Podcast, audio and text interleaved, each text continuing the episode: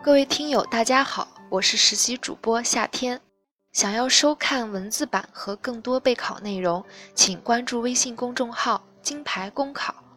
今天的热点来自新华每日电讯胡浩的文章：朋友圈刷票的虚假胜利不利于孩子成长。暑期将至，朋友圈里又掀起一轮为孩子拉票的热潮。音乐天使、游泳之星。未来画家，父母们在各种群里拉票的同时，通常不忘送上红包，对投票者表示感谢。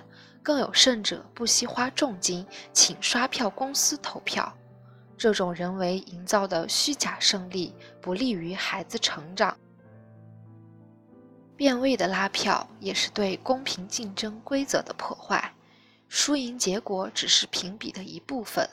通过评比活动，让孩子变得积极进取、富有活力、增长见识、丰富才艺，才是应有之义。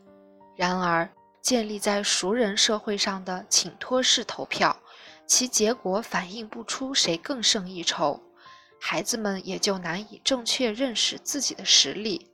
实力竞争变成人脉比拼，不但背离了评比本身的含义。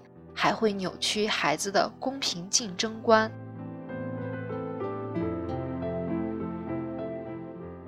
朋友圈拉票并非鼓励孩子的好方式，变味的拉票同时是在变相引导孩子弄虚作假。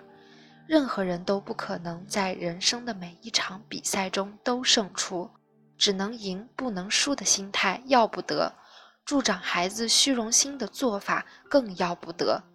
对孩子的教育不应是不择手段的胜利，而应当包括真实的欣赏和赞美、分享和包容、知人知智和自知之明。